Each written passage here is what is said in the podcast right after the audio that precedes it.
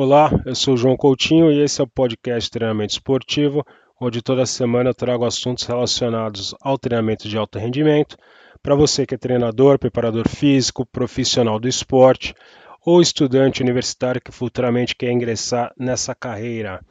Hoje eu vou falar sobre um artigo sobre pliometria, um artigo um tema sempre bastante procurado, bastante pedido, né? Um tema chave aí para qualquer preparador físico. É, e, bom, a gente sabe que o índice de força reativa é uma medida da capacidade de salto reativo e mostra como um atleta lida e realiza as atividades pliométricas. Atualmente existem aí cinco testes válidos e confiáveis conhecidos para a gente poder medir e obter o valor de índice de força reativa, que a literatura também mostra que parece que o, o, esse índice também está ligado com questões aí de aceleração, agilidade e velocidade na mudança de direção.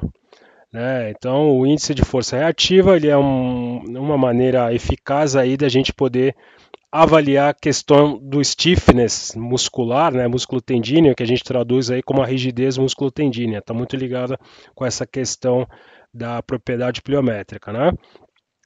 E a gente sabe também que a capacidade de individualizar a carga e a intensidade do treinamento é considerada aí um componente chave para qualquer programação de treino. Uma das razões fundamentais pelas quais o índice de força reativa é medido é determinar o desempenho ótimo em uma determinada altura, conhecida aí como altura ideal de queda, e que pode aí supostamente, né, já existem bastante bastante informação já a respeito, informar aí decisões sobre a prescrição do treinamento pliométrico. Né?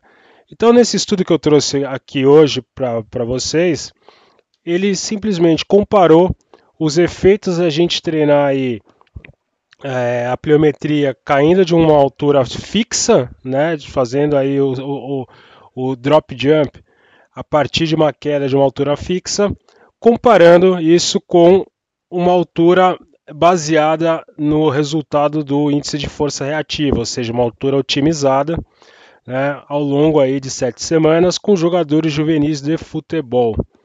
Tá? Então, como que foi aí o, desenho do estudo? Né? Ele é, recrutou aí 73 jogadores juvenis de futebol na casa aí dos 11 aos 16 anos nessa faixa etária de um time profissional, de um time de alto nível aí da Inglaterra.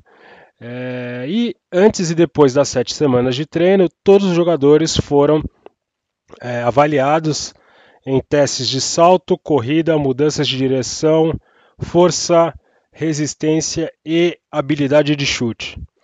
Os participantes é, já estavam familiarizados aí com esse protocolo de testes, é, que, que era o que eles usavam regularmente para monitorar aí é, o seu, para monitorar o acompanhamento deles. Né? Então é um teste próprio já que o clube já utilizava para acompanhar os atletas né, ao longo do, da passagem do juvenil aí, né? Um, são medidas que o próprio clube já utilizava. E os atletas foram divididos aí aleatoriamente em três grupos, né? Um grupo que foi o grupo controle, né, que não participou, não fez nada, simplesmente manteve o treinamento normal, né? Um grupo que foi o grupo que foi é, de queda fixa, ou seja, foi colocada aí uma, uma caixa de 30 centímetros e os saltos pliométricos eram feitos a partir de uma queda de 30 centímetros, e um grupo que foi o grupo otimizado aí, com altura ideal de queda, onde se fazia aí o se tirava o índice de o índice de força reativa e ajustava-se a queda é, dos saltos a partir do melhor resultado no índice de força reativa. Né? Então, o que a gente teve aí como resultados? Vamos lá. Né? Então, o objetivo foi comparar os efeitos de treinamentos é, é, orientados verticalmente, de esforço máximo vertical, com uma queda fixa né, de 30 centímetros contra uma queda otimizada baseada no RSI. E conforme a hipótese, né, ambas as abordagens de treinamento pliométrico melhoraram o desempenho atlético dos jogadores, né, na, na, dos jogadores que participaram, todos melhoraram. É, só que a gente observou aqui o seguinte, que houve mais ganhos, mais melhora no grupo otimizado em comparação ao grupo estático, tá? Então, é, a gente pode dizer em outras palavras, né, que a gente que o, o resultado do obtido no salto vertical máximo pelo grupo otimizado, ou seja, baseado no SI, foi muito melhor do que o grupo que saltou de uma caixa fixa.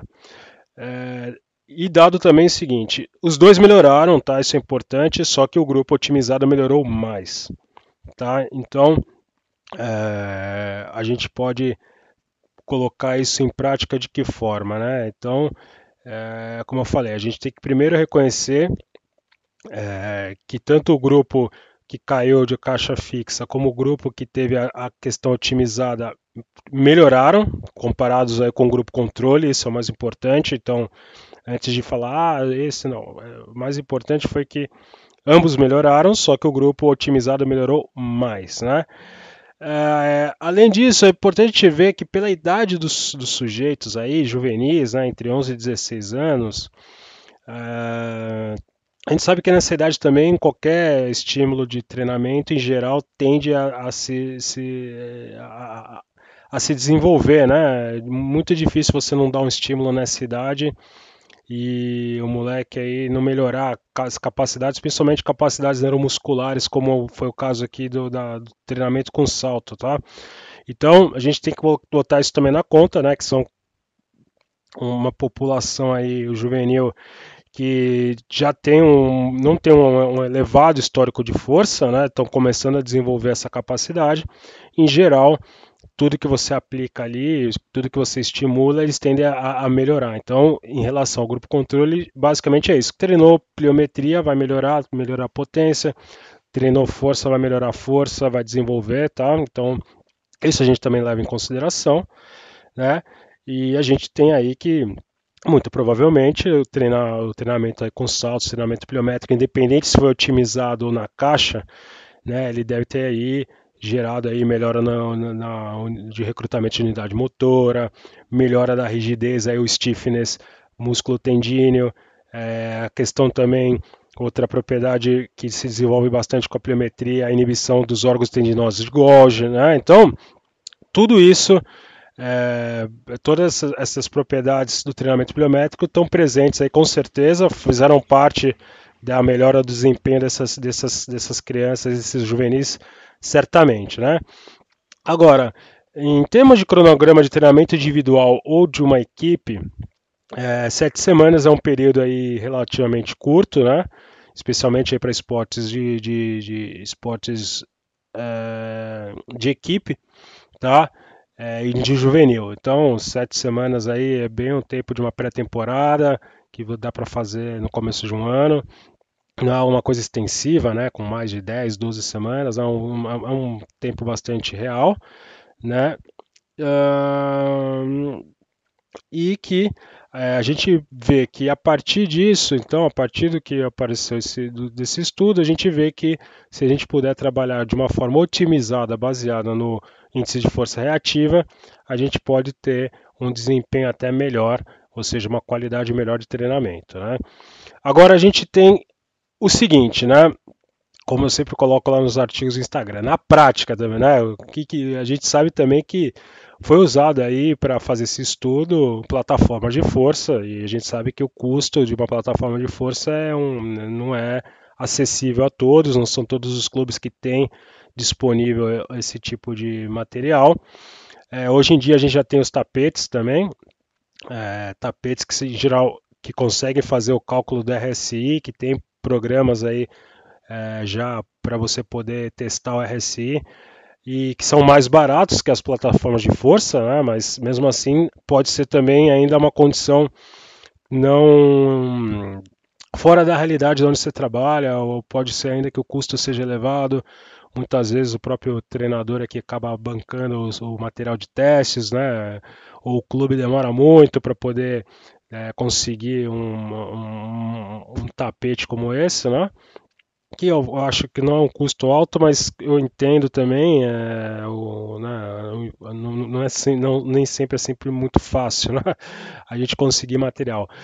É, então, o que eu queria botar dentro disso é que é muito, eu tenho utilizado há bastante tempo o MyJump, né, que é o que se usa por celular, e que, claro, você vai falar, pô, mas tudo bem, é mais barato, mas não é tão mais prático quanto um tapete. Claro, concordo com você, mas é um modo barato de você poder controlar e já obter valores de RSI, né, do RSI não, do índice de força reativa, né, que em inglês é o Reactive Strength Index, por isso que às vezes sai RSI aqui.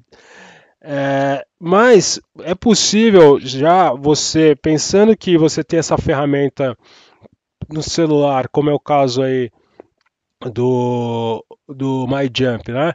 Você pode é, pensar no seguinte, claro, você manejar um grupo grande, como é o caso de futebol, né? Você vai estar com 25, às vezes, moleque ali, ou mesmo o pessoal que trabalha com handball, às vezes vai estar com 15, basquete, né? É um grupo grande.